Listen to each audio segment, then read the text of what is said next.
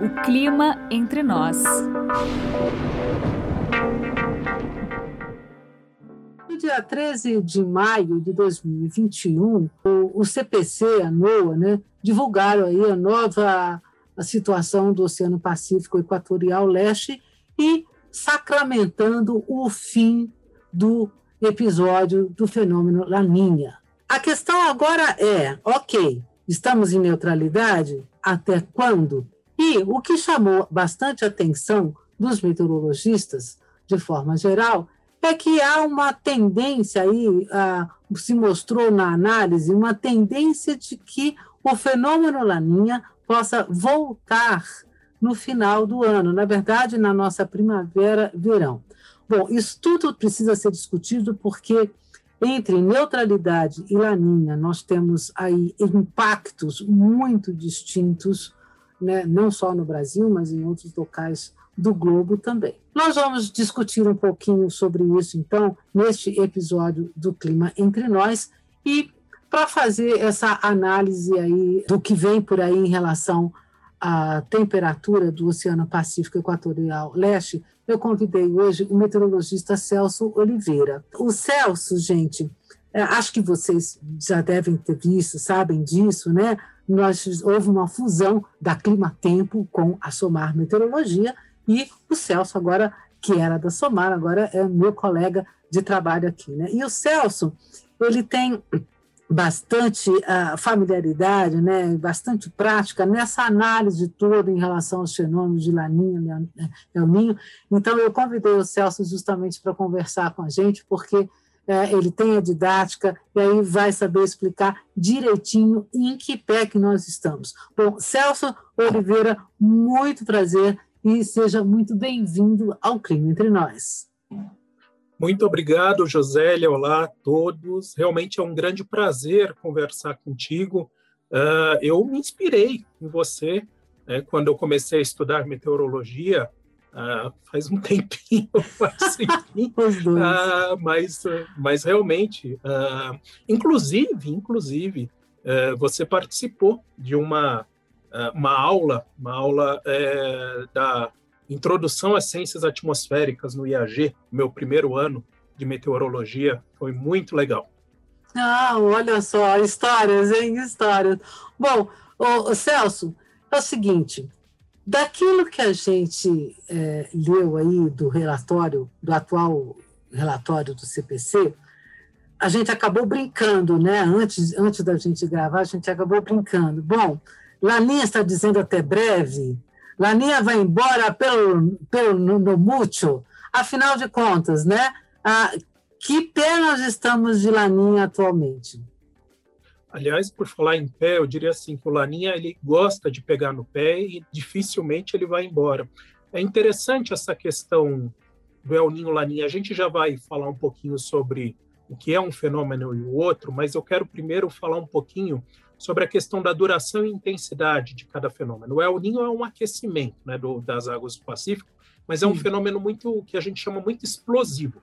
A temperatura do oceano sobe muito rapidamente e declina também muito rapidamente. Então é muito comum termos um fenômeno El Ninho uh, de pouca duração. Dificilmente ele passa de um mais de 12 meses.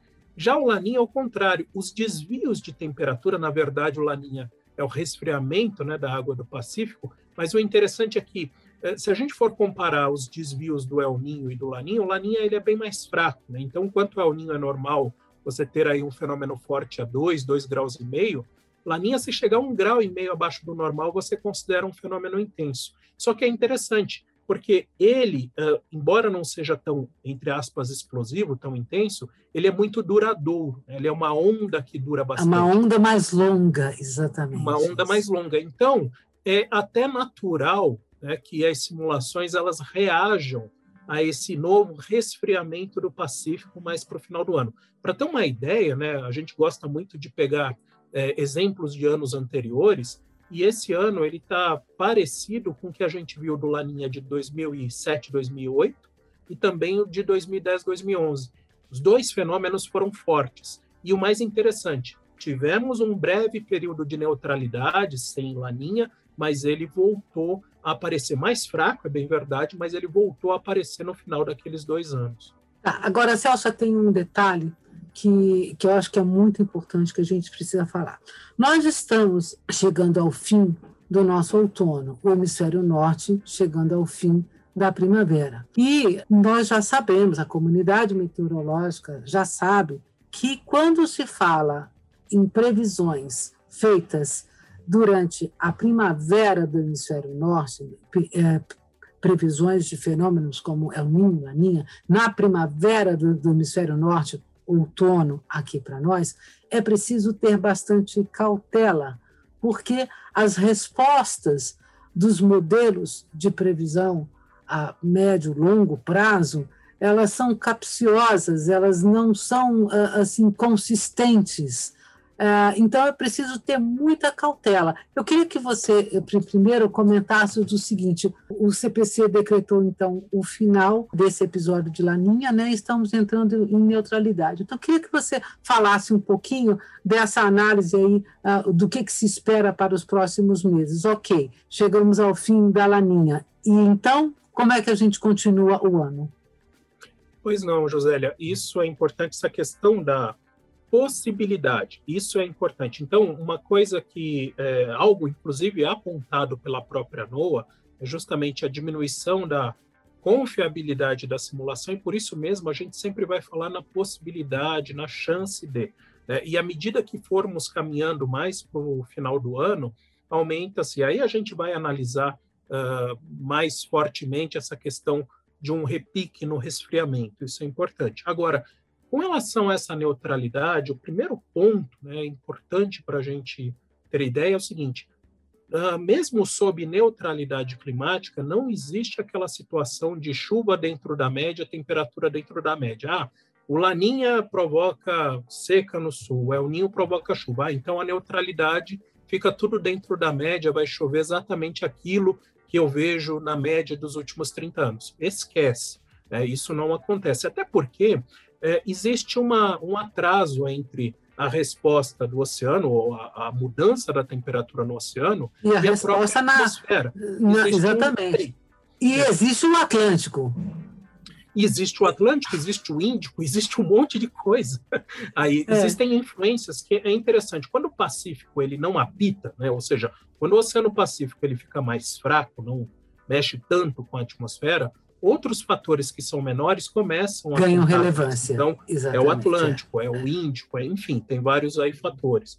Uhum. E aí, nesse aspecto, é importante a gente salientar que as simulações elas mostram uma manutenção, uma continuidade das chuvas abaixo da média nas regiões sul, sudeste e centro-oeste do país. Isso preocupa, Josélia, porque nós já viemos de um verão muito ruim de precipitações uh, no Brasil e uh, a expectativa, tudo bem, o outono, pelo menos no sudeste, no centro-oeste, não são estações inverno mesmo, não são estações muito chuvosas, mas na região sul, sim, a chuva costuma aumentar a partir de agora e muita gente depende da chuva justamente de inverno para até pensar em projetar agricultura, geração de energia, abastecimento de água durante o verão, que é um período mais seco. E a gente já vem lá do ano passado de uma seca bastante severa na região sul, e as projeções, infelizmente, mantêm essa, uh, esse desvio negativo. É bem verdade que, uh, comparando 2021 com 2020, justamente porque no ano passado estávamos no começo do Laninha e agora temos uma neutralidade, não vamos ter aí um outono, inverno tão seco como foi no ano passado. Mas ainda assim, né, pelo menos para a questão, por exemplo, de reservatórios, essa chuva prevista agora para os próximos meses não é suficiente para aumentar de forma significativa o nível de reservatórios. É, assim, em relação ao reservatório, a gente sabe assim, de nenhum lugar, né? Agora, sim, decorrer de, de inverno e até até que a chuva da primavera realmente se estabeleça, e normalmente aí é é, outubro para frente, né? se não novembro, ninguém conta com nenhum tipo de chuva, exceto no sul do Brasil. Acho que tem uma questão interessante aí em relação ao sul do Brasil, porque já estamos vivendo o segundo ano de uma irregularidade, de uma deficiência hídrica muito grave, muito grave. Né? Nós estamos vendo aí o Rio Grande do Sul apesar desses alguns eventos de chuva forte, com passagens de frentes frias, mas a elevação dos rios é mínima, sabe? Não tem água, assim, não é um temporal de uma frente fria que faz o nível de, de rio se regularizar passa uma frente fria, dá uma chuvinha forte, depois vem aqueles dias, tempo seco, geada, vem outra frentezinha, então, então não, não é isso que resolve. Temos aí Curitiba, nós tivemos aí nessa, aí, um pouco antes aí do, do dia 13, uma passagem de frente fria em cima de Curitiba, deu uma chuva forte, né, mas já fazia semanas que não chovia nada. Completou um ano de racionamento em Curitiba. E, aliás, Curitiba é uma coisa muito delicada mesmo. Ela não tem na sua localização geográfica ali, ela não tem tanta facilidade de captação, por exemplo, como tem em São Paulo. A gente tem muito mais. Né, locais de captação de água do que a região de Curitiba. E aí uhum. você mexe, assim, impacta direto na agricultura do sul do Brasil. A gente sabe que a região sul do Brasil é uma das maiores produtoras né, do país. Então, é, não só para abastecimento da população, mas da economia né, do sul do Brasil sendo altamente impactada. E aí, de quebra, na verdade, Celso, a gente está falando, porque pega todo mundo na mesma região, a gente está falando também da, da queda de produção no norte da Argentina, do trigo, da soja, né? certo? E aí o impacto é ainda maior, né? Estamos falando de problema de produção no Paraguai, estamos falando de problema de, de produção no Uruguai, né? Nós estamos falando de, de todo mundo, sem falar na, na, em você não poder contar muito, por exemplo, em termos de energia com Itaipu, porque se você não tem os rios do sul e do sudeste mandando realmente água para a bacia do Paraná, certo? Então, também, então, o problema é muito grande. Se você for analisar na grande escala, é uma coisa muito complicada. Né? E a gente sabe que é justamente a região sul que é a mais impactada, seja por uma laninha, seja por um El Ninho. Bom, estamos entrando em neutralidade. Nesses próximos meses, o que, que a gente pode esperar? O que está sendo projetado nesse médio, médio longo prazo aí?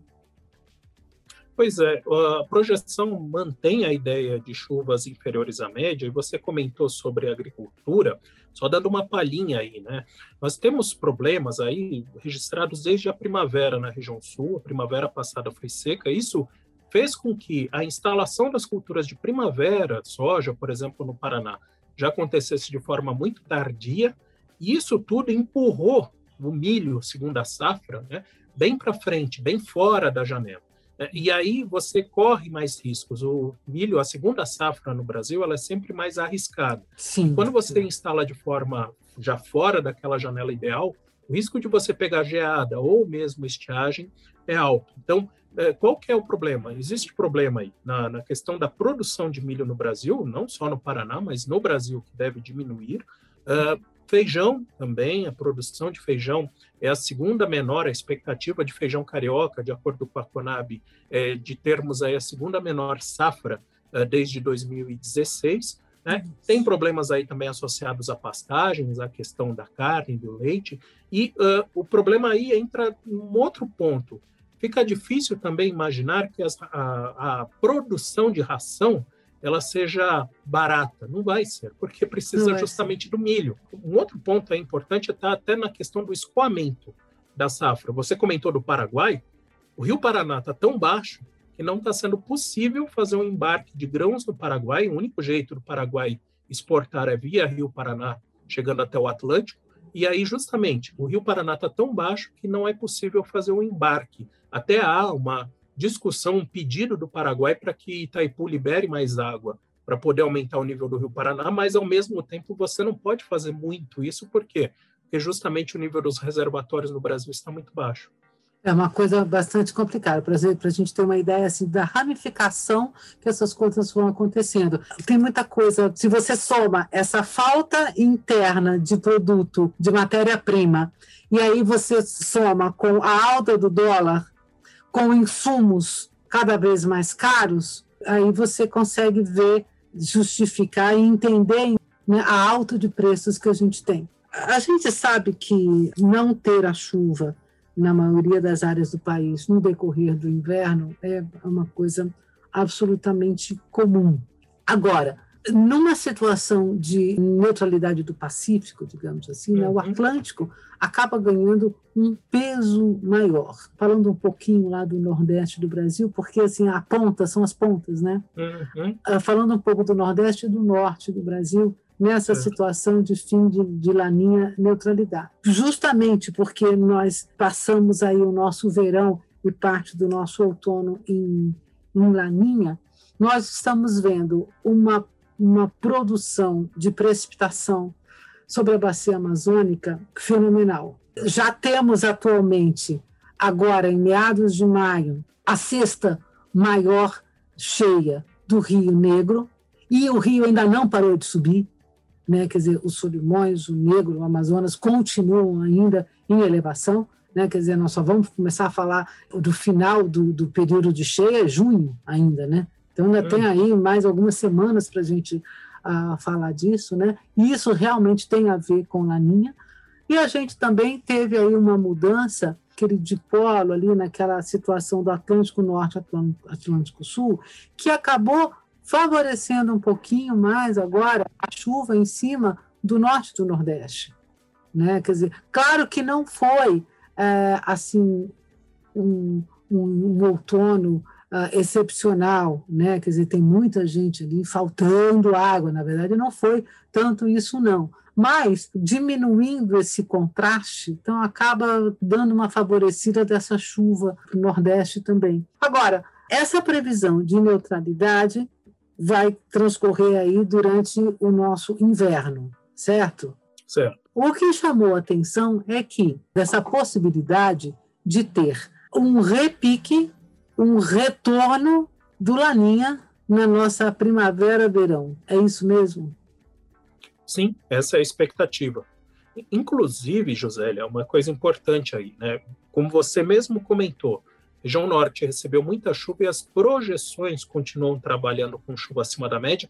É bem verdade, né, que a partir de agora a gente vê chuva realmente volume alto, mais para o norte da região, Roraima, né, muitas vezes norte do Amapá.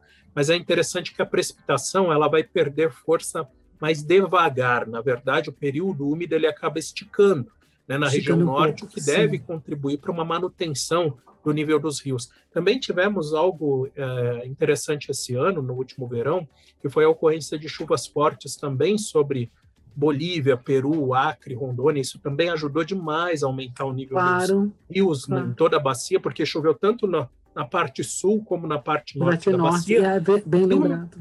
É, e o Nordeste, é aí que vem o ponto, né? Porque todo mundo, eu, eu até brinco e infelizmente tem um fundo de verdade, eu falo assim, que para o Nordeste, muitas vezes, principalmente para o sertão nordestino, ele ter é, boas chuvas, algumas vezes você precisa de tantas coisas combinadas, algumas vezes precisa até que o Saci é, cruze a perna, porque você precisa justamente do Laninha. Todo mundo fala, ah, Laninha é um ano bom. Né? De fato, ele já começa. Se você tem um Laninha, é um ano bom. Só que o Nordeste é extremamente dependente do Atlântico.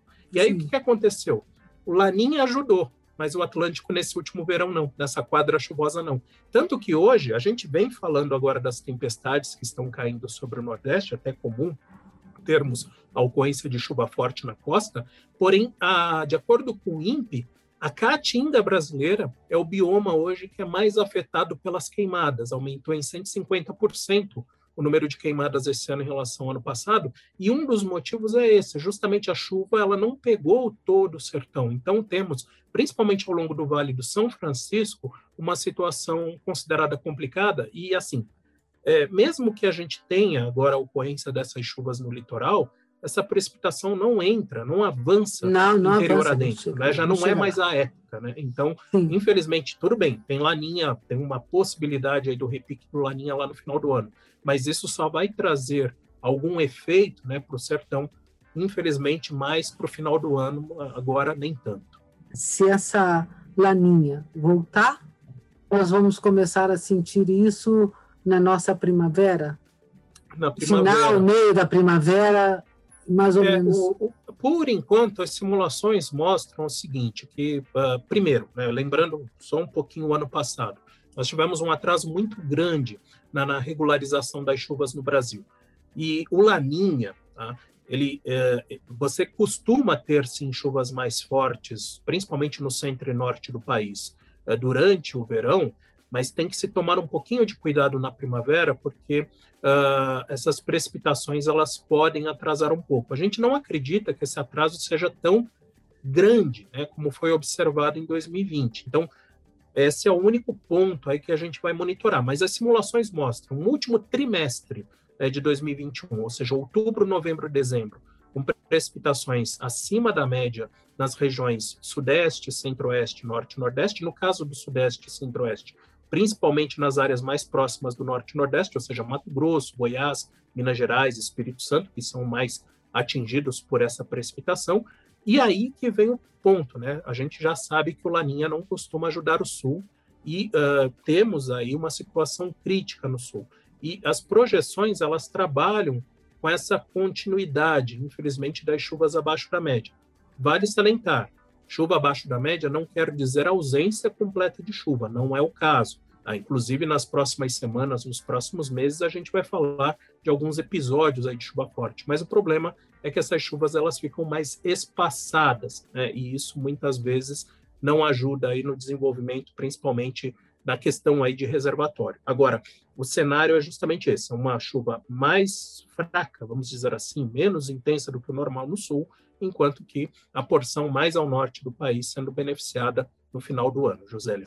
Os eventos de chuva diminuem, mas você tem uma irregularidade espacial também muito grande. Também. Né? Se a gente fosse dar um, um, resumo do resumo, qual é a dificuldade que se vê aí para esses próximos meses, né? Quer dizer, a temperatura do Pacífico e a temperatura do Atlântico não vão ajudar muito, né? Para que a gente tenha convergências a, a eficiente, com convergências de vento, vamos deixar bem claro, né? convergências de vento suficientemente a, eficientes para manter umidade, né? para formar chuva, para formar nuvem, para formar chuva em cima do sul do Brasil. Acho que talvez a gente possa falar um pouquinho também aí do problema que, que, eu, que eu acho que é uma preocupação que a gente vai ter muito agora nesses próximos meses, é entrar num período seco, vindo de um verão que não foi lá uh, muito satisfatório, nem no Sudeste e nem no Sul, do, no, no sul e nem no Centro-Oeste. Né? Se a gente for analisar mesmo, nós não conseguimos ter uma chuva bem distribuída. Então, você entra num período seco já numa situação de deficiência e você vai entrar nessa seca, daqui a pouco a gente vai começar a ver queimada de novo. Ou seja, você já está com uma, toda uma situação de solo com uma disponibilidade, ou digamos assim, uma reserva de umidade menor do que ela normalmente poderia ter. Então, você soma, tem toda a, a, a vegetação que foi queimada, né? aquilo que foi desmatado no passado, aí você passa por um verão que não foi lá de tanta chuva assim como poderia ser. E agora entra no inverno, onde você não vai ter realmente mais a chuva, né? Então é como se você tivesse assim é, abrindo o campo, né? Ou abrindo a porta é, para fogo espalhar, né? Sim, é, aliás, justamente essa questão da queimada, ela é acumulativa. Né? Então, se você vem de um verão ruim de chuva, naturalmente a vegetação já está mais seca, já está sentindo mais o efeito uh, dessa falta de precipitação durante o período que deveria chover. É, e foi o que aconteceu no ano passado. Né? Nós tivemos um período seco muito longo, ele começou mais cedo e terminou mais tarde do que o normal. E esse ano até pior, porque o verão de 2020 até que não foi tão ruim, a chuva até que foi razoavelmente bem distribuída, faltou no final. Agora, esse ano, nem isso. Né? Nesse verão de 2021, a chuva foi fraca quase que durante todo o período. Somente dezembro foi mais chuvoso, olhando aqui mais para São Paulo, Mato Grosso do Sul e Minas Gerais.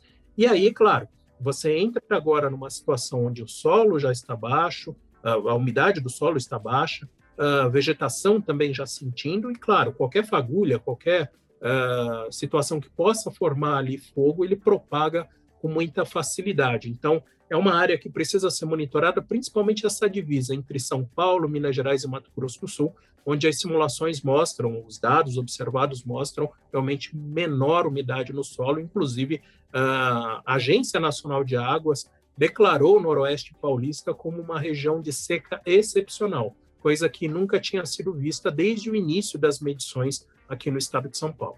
Exatamente. Celso, para a gente terminar, ah, eu queria que você comentasse um pouquinho sobre a cautela em relação às previsões de um repique de laninha, justamente por essa previsão estar sendo feita durante a primavera. Queria que você explicasse, então, um pouquinho assim, por que, que a gente não pode dizer que bater martelo por aí, que, né, que vamos ter uma laninha na primavera? Normalmente, José, as simulações né, feitas por computador, elas têm períodos onde elas têm melhor, uh, de, que a gente chama de destreza ou confiabilidade. Uh, e normalmente isso, é chamada, isso acontece nas chamadas estações cheias, no verão ou no inverno, seja do hemisfério norte ou sul. O problema é que agora a gente está na chamada estação de transição. Né? A gente está passando, no caso do hemisfério norte, do inverno para o verão, estamos na primavera e agora aqui no, no outono.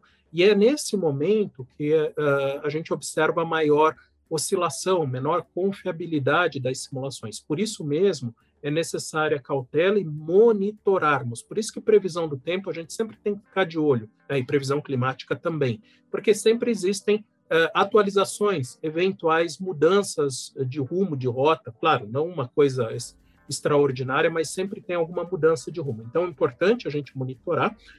Celso, para a gente terminar, vamos falar um pouquinho da nossa expectativa aí de temperatura para esse inverno, considerando uma neutralidade no Pacífico, né? Porque, como você bem lembrou, assim, neutralidade não significa que você vai ter temperatura sempre dentro da média, né? Mas sem a laninha, né, a gente já tem uma, uma outra expectativa. Então, uh, o que, que você está esperando aí em relação a, a temperatura né, para o nosso, nosso inverno? O que, que você, na, na sua opinião, como meteorologista? Muita oscilação, José. Aliás, a neutralidade, uma coisa que a gente fala muito assim, quando forma um fenômeno, seja o ninho ou laninha, a palavra de ordem normalmente é persistência. Né? O padrão ele fica bem é, persistente, ou seja, se a laninha, se é o ninho, por exemplo, chove muito, a temperatura não cai tanto, já o laninha é mais seco, enfim.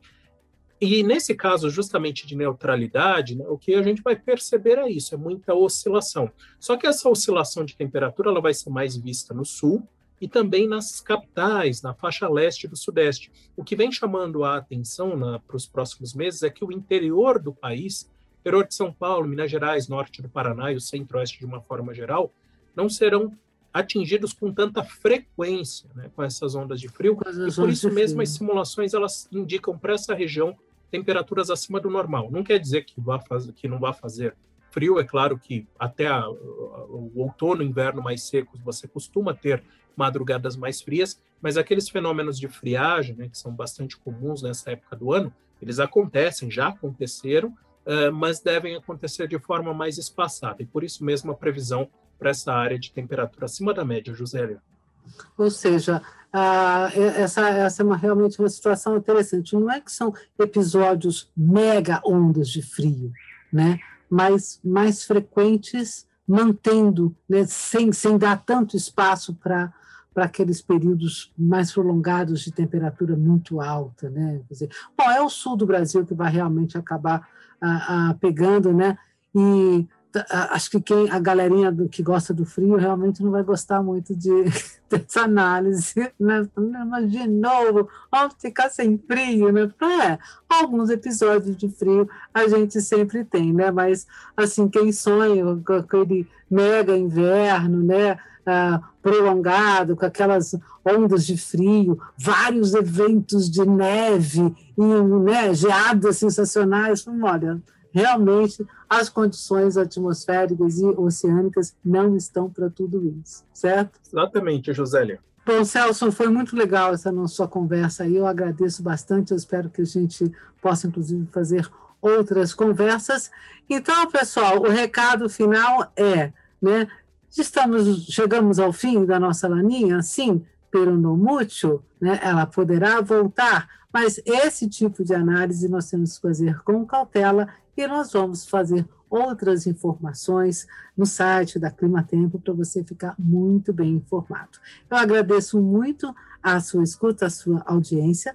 Você pode entrar em contato com o podcast O Clima Entre Nós através do nosso e-mail, podcast.climatempo.com.br. Espero que este episódio tenha uh, sido agradável para você e muito obrigada pela escuta. Até a próxima.